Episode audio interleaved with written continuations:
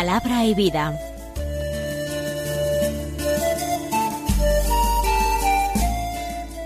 Con el padre Manuel Horta, desde Sevilla.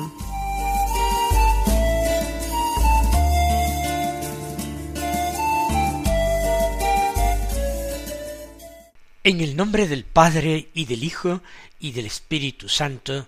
Amén. Alabados sean Jesús y María. Muy buenos días, queridos amigos, oyentes de Radio María y seguidores del programa Palabra y Vida. Hoy es el miércoles de la segunda semana del Adviento. Este miércoles es día 7 de diciembre. La Iglesia en este día celebra la fiesta de un gran santo padre de la Iglesia y además doctor de la Iglesia, uno de los cuatro grandes doctores de la Iglesia junto a San Agustín, San Jerónimo y San Gregorio Magno. Estamos hablando de San Ambrosio de Milán, que nació en torno al año 340, eh, era una familia romana, pero él nació en Treveris, pero eso sí, siendo joven fue a estudiar a Roma. Y con la edad de treinta y cuatro años, eh, viviendo en Milán, de una forma verdaderamente sorpresiva, fue elegido obispo de la ciudad, cuando no era el clérigo siquiera. Se habían reunido los cristianos en la basílica para elegir un nuevo obispo, después de la muerte del anterior, y no se ponían de acuerdo, de tal manera que surgen disputas, gritos, altercados, y tienen que llamar al, al jefe, digamos, de policía, que era Ambrosio, que tiene que entrar en la basílica para poner orden entre los cristianos. Y él actúa con eficacia, pero al mismo tiempo con unas dotes exquisitas de tacto para con todo el mundo, y un muchacho empezó a gritar Ambrosio Obispo, Ambrosio Obispo. Pues la gente empezó a aclamarlo como obispo. De tal manera que inmediatamente él fue elegido obispo, tuvo que ser bautizado y ordenado sacerdote e inmediatamente consagrado obispo. El día 7 de diciembre. Pero no crean ustedes, el Espíritu Santo sabía lo que hacía. Fue un extraordinario oficio. Entregó su vida por su grey, por su rebaño, un buen pastor a imagen del buen pastor Jesucristo nuestro Señor. Defendió los derechos de la Iglesia frente a las autoridades civiles, escribió eh, muchas obras en defensa de la fe católica frente a la herejía arriana. Tuvo interesantes conversaciones con San Agustín, que a él le debe en parte su conversión, y también bautizó a San Agustín. Y murió el día 4 de abril del año 397. No tenía ni siquiera sesenta años. El día en que murió fue un sábado santo. Pues vamos entonces a escuchar la palabra de Dios que se proclama en la lectura de la misa de hoy. Este miércoles de la segunda semana del Adviento nos ofrece como primera lectura de la misa el siguiente texto de Isaías, capítulo 40, versículos 25 al 31, que dice así, ¿Con quién podréis compararme? ¿Quién es semejante a mí? dice el santo. Alzad los ojos a lo alto y mirad. ¿Quién creó todo esto? Es Él que despliega su ejército al completo y a cada uno convoca por su nombre. Ante su grandioso poder y su robusta fuerza, ninguno falta a su llamada. ¿Por qué andas diciendo Jacob? ¿Y por qué murmuras Israel? Al Señor no le importa mi destino, mi Dios pasa por alto mis derechos. ¿Acaso no lo sabes? ¿Es que no lo has oído? El Señor es un Dios eterno que ha creado los confines de la tierra. no se cansa, no se fatiga, es insondable su inteligencia. Fortalece a quien está cansado, acrecienta el vigor del exhausto. Se cansan los muchachos, se fatigan, los jóvenes tropiezan y vacilan, pero los que esperan en el Señor renuevan sus fuerzas, echan alas como las águilas, y corren y no se fatigan, caminan y no se cansan. Estamos ya en este esta segunda parte del libro de Isaías que los exegetas llaman el libro de la consolación de Israel, el libro del Deutero Isaías, el segundo Isaías. Y Dios comienza alegando frente al pueblo, ¿con quién podréis compararme? ¿Quién es semejante a mí? Israel puede en su propia historia responder a esta pregunta. ¿Acaso eran más fuertes los dioses de Egipto?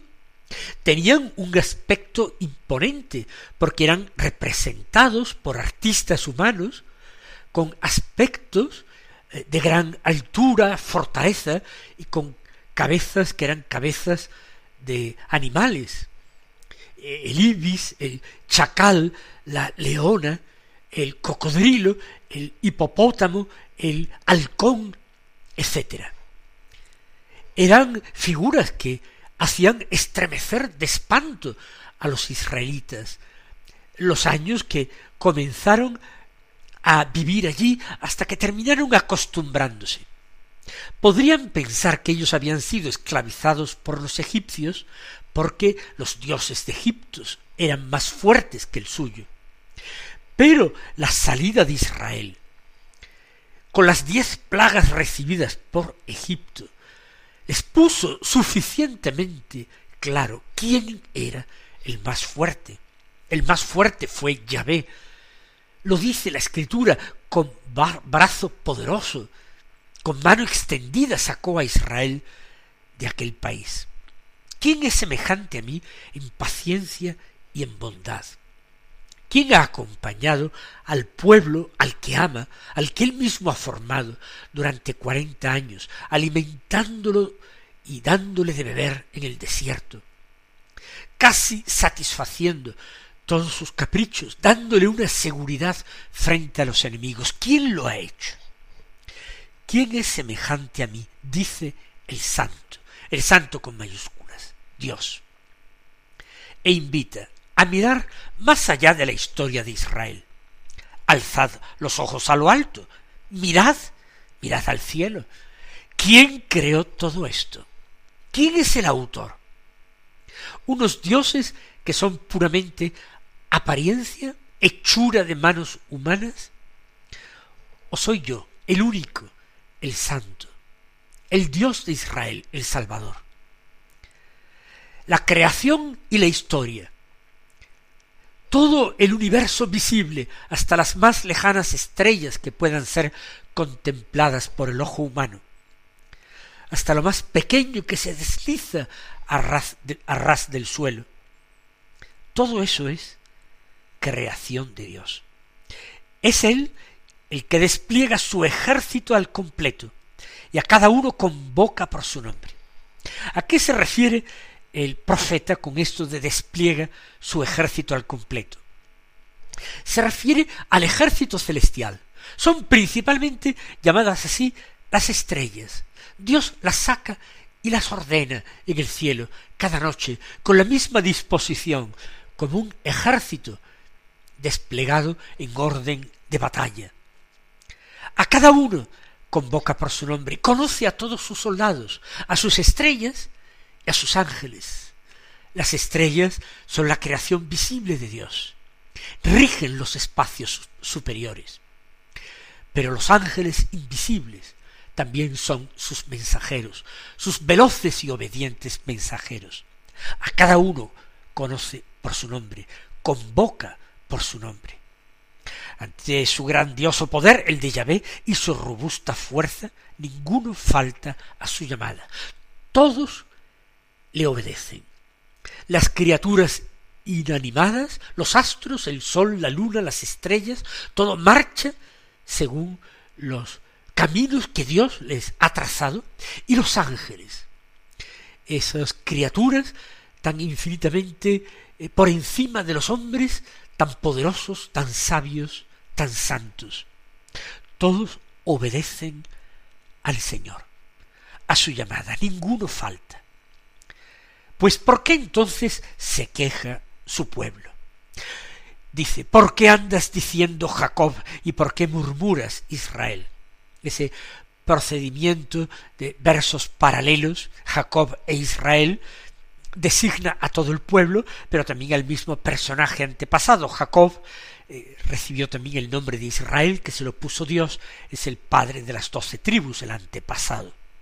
¿Por qué andas diciendo, por qué andas murmurando? Al Señor no le importa mi destino, mi Dios pasa por alto mis derechos. Bueno, la respuesta que daría alguno de estos murmuradores frente a Dios es que el pueblo cumplía eso sí, externamente, externamente, no de corazón, los ritos prescritos por la ley.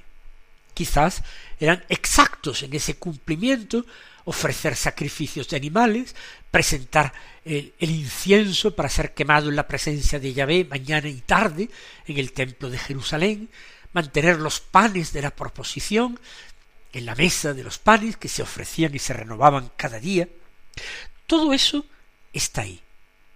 Pero a Israel le va mal. Sufren ataques de enemigos. La impiedad cunde. Los pobres lo pasan muy mal, porque nadie tiene compasión de ellos, nadie se ocupa de ellos. Y hay algunos que sí, que rezan, que invocan a Dios, que piden ayuda y aparentemente Dios no hace caso.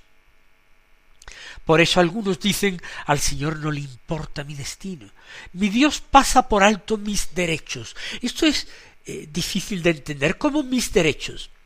Pues que el Señor había concedido al pueblo en posesión perpetua, a los descendientes de Abraham en posesión perpetua, les había concedido la tierra prometida. Y ahora, pues son pueblos extranjeros los que a veces saquean Israel y pisotean esa tierra que es tierra sagrada, regalo de Dios. Pero Dios se defiende. ¿Por qué andas diciendo eso y murmurando eso? Y dice Dios, ¿acaso no lo sabes? Es que no lo has oído. El Señor, es decir, Yahvé, es un Dios eterno que ha creado los confines de la tierra. Todo es mío. No solamente esta pequeña heredad que es Palestina, Canaán, que os he concedido. Yo velo por todo el mundo. He creado todo el universo visible e invisible. Es un Dios eterno que existe desde siempre y seguirá existiendo desde siempre. Es un Dios universal que ha creado los confines de la tierra, no solamente ha trazado las fronteras de la tierra que le regaló a la descendencia de Abraham. Y ese Dios eterno no se cansa, no se fatiga. No creas que es por pereza de Dios que no atiende a tus plegarias. Es insondable su inteligencia. Aquí está la explicación. Dios ve mucho más lejos que nosotros, en la historia de los pueblos y en nuestra vida personal. Tenemos que acudir desde luego al Nuevo Testamento para escucharlo con más claridad y para entenderlo mejor. Cuando en la doctrina de San Pablo se nos dice que todo sucede para bien de los elegidos. En ese momento de la profecía de Isaías, los elegidos son el pueblo de Israel, pues también podemos decir que todo lo que ocurría, incluso esas desgracias y esos castigos, eran una purificación para el pueblo. También Dios los había hecho sufrir en el desierto al salir de Egipto.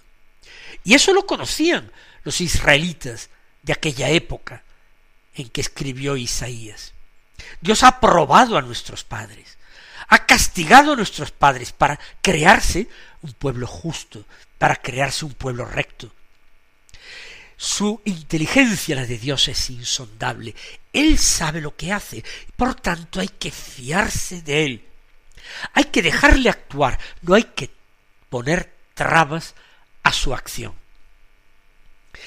Y añade Dios, o añade el profeta, hablando de parte de Dios, fortalece a quien está cansado, acrecienta el vigor del exhausto.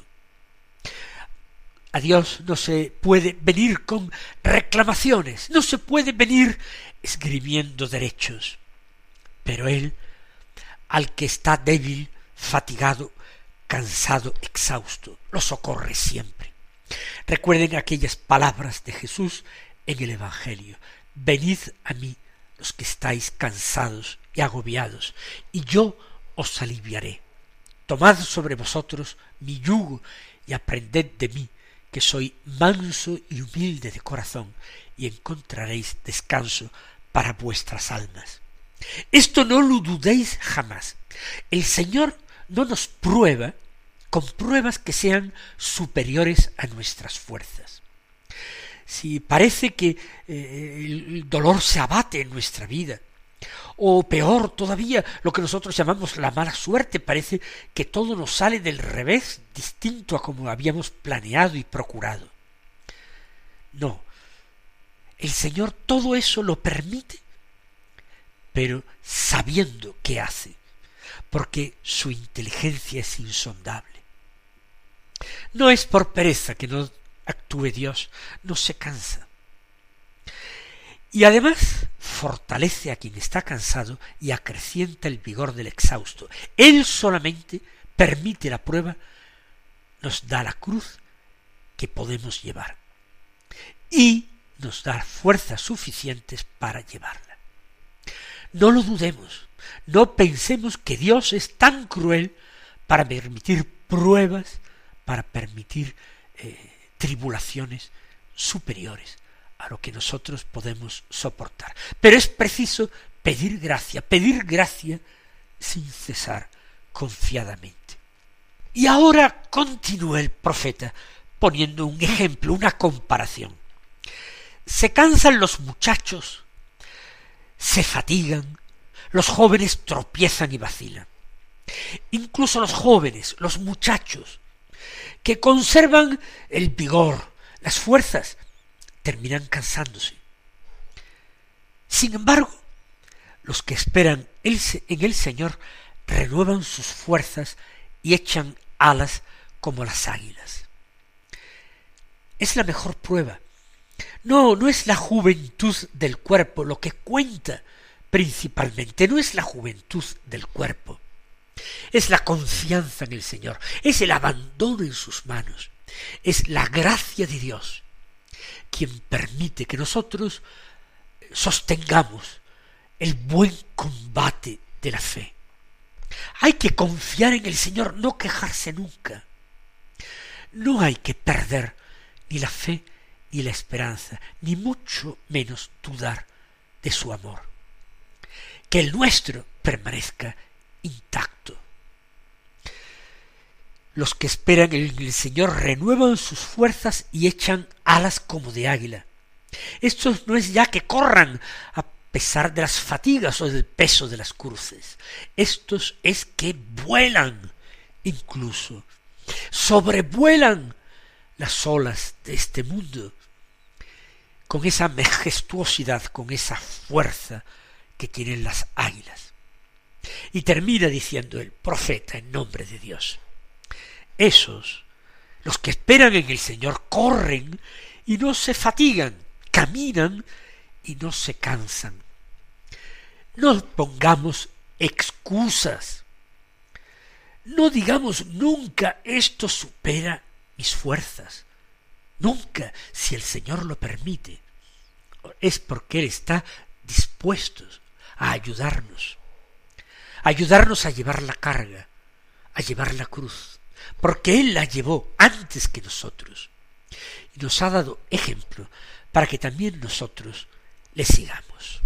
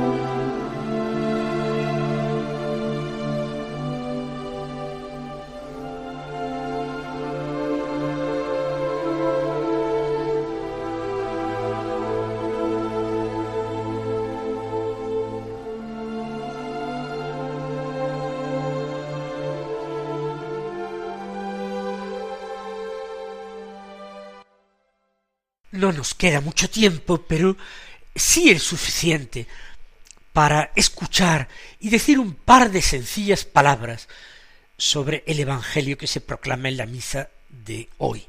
Es de San Mateo, solo tres versículos del capítulo once, los versículos veintiocho al treinta, que dicen así. En aquel tiempo Jesús tomó la palabra y dijo, Venid a mí todos los que estáis cansados agobiados, y yo os aliviaré.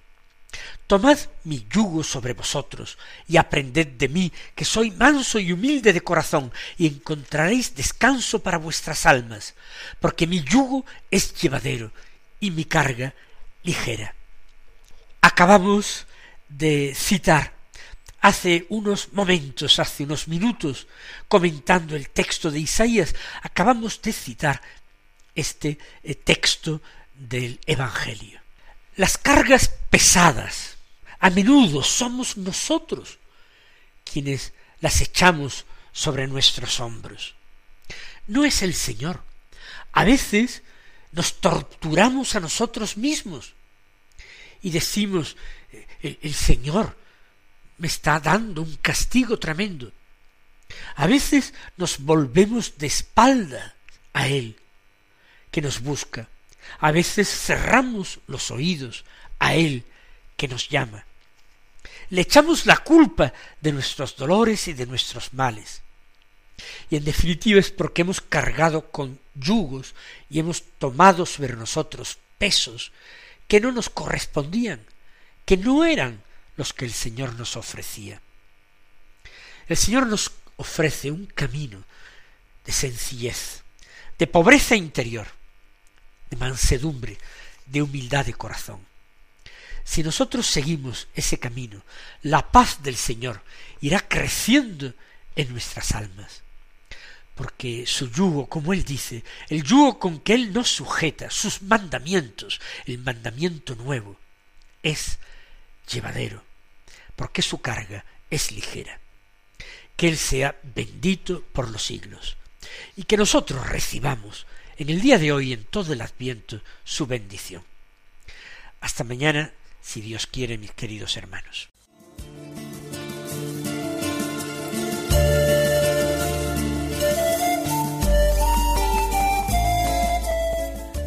Concluye Palabra y Vida, un programa dirigido desde Sevilla por el padre Manuel Horta.